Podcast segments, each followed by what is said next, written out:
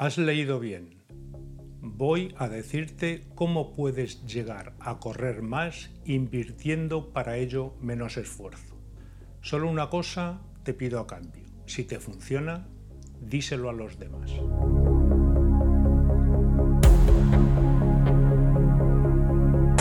Llevo más de 30 años practicando running Nunca he pensado en el entrenamiento como el objeto de competir, si bien siempre se compite contra alguien, aunque sea contra uno mismo.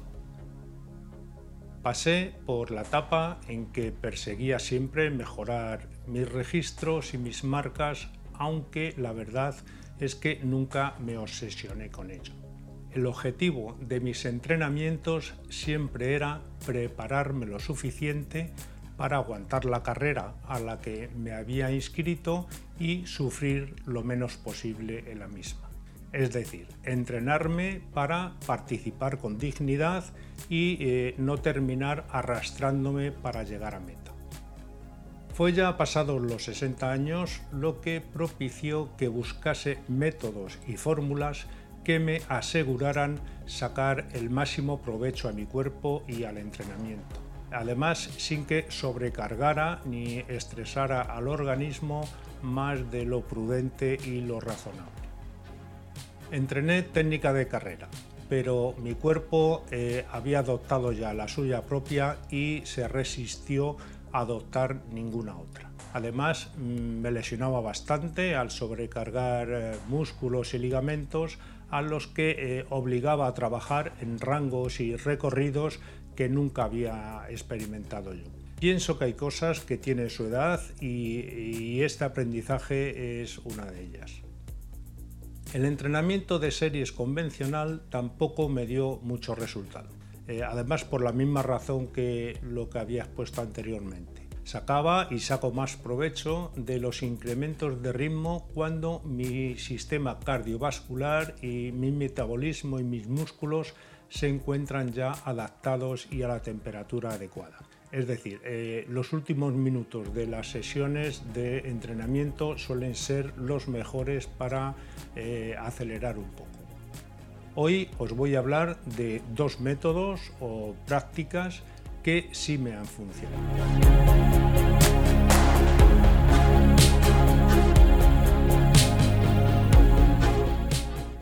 El primero de ellos va dirigido a los que entrenan durante largas sesiones. La recomendación es entrenar menos y dedicar eh, algo de tiempo al trabajo de fuerza de alta intensidad. Además, en la forma en que se trabaja en los box de CrossFit. En estas sesiones se trabaja primero eh, movilizando articulaciones, ligamentos y músculos que van a entrenarse ese día. Seguidamente eh, se realizan ejercicios de fuerza sin estar encaminados a ningún deporte en particular, pero que te habilita para poder practicar cualquiera de ellos. Finalmente se realiza el trabajo principal del día, donde sean cuales sean los grupos musculares que se movilicen, siempre lo vas a hacer a alta intensidad con lo que eh, desarrollarás también la potencia y la resistencia del sistema aeróbico. Además, el trabajo en el box eh, fortalece mucho la zona de nuestro core, eh, ya que todo este tipo de ejercicios funcionales obligan a los músculos del abdomen y de la espalda baja a trabajar constantemente en forma isométrica.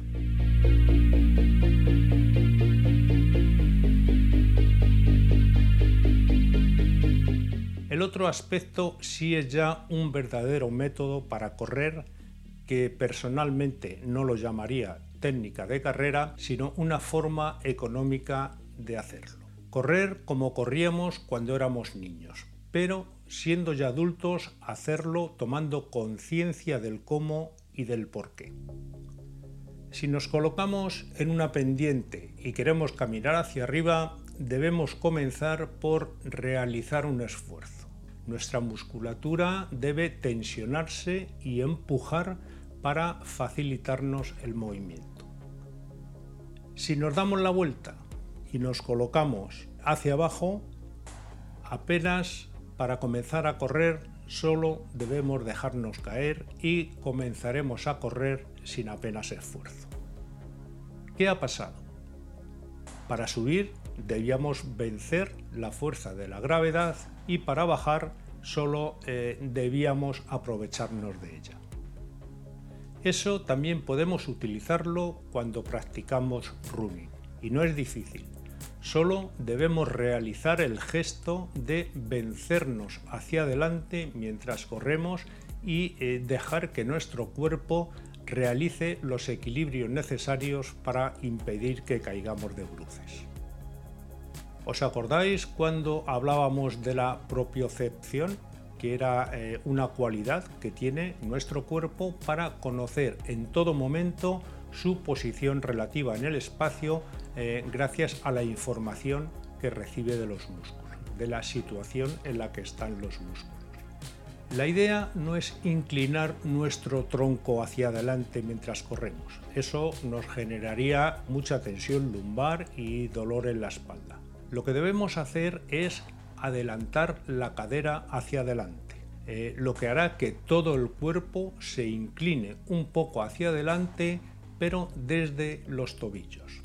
El cuerpo compensará este movimiento colocando una pierna justo debajo del centro de gravedad mientras extiende la contraria hacia atrás para equilibrarse.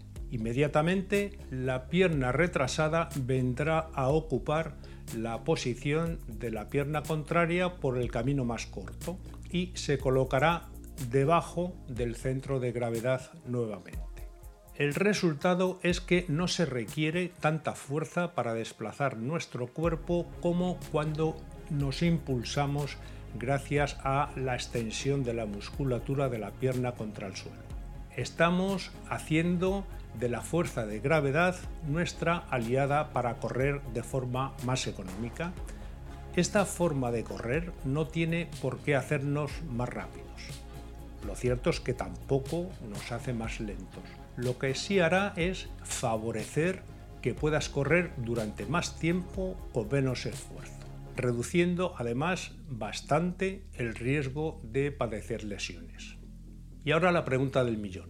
¿Cómo entreno este método?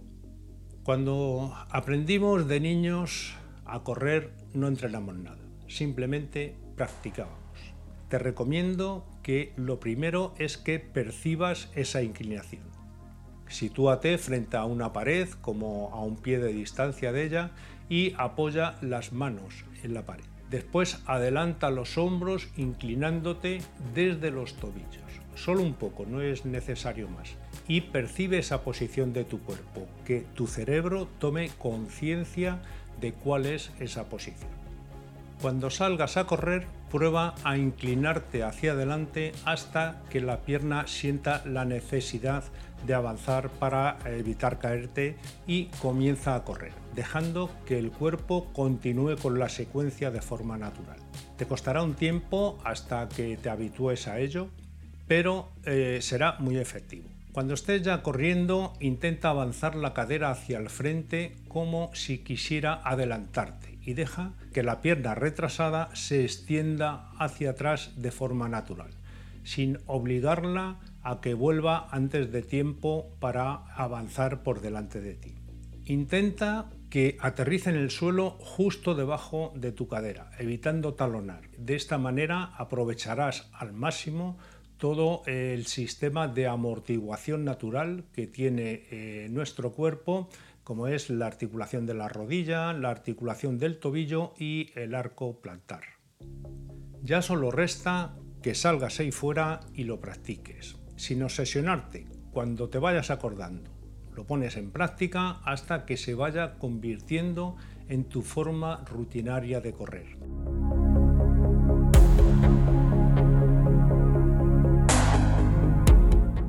No olvides hacer la prueba y dejar los comentarios de tu experiencia al respecto para que todos aprendamos de ella. Y bien amigos, eso ha sido todo. Te recuerdo que tienes disponible todo el contenido, tanto en vídeo como en podcast, en eh, la web eh, Ya Soy Mayor, Eh, te dejo los enlaces en la descripción y recomendar este canal a tus amigos y conocidos que puedan estar interesados. Y bien, nada más. Hasta siempre.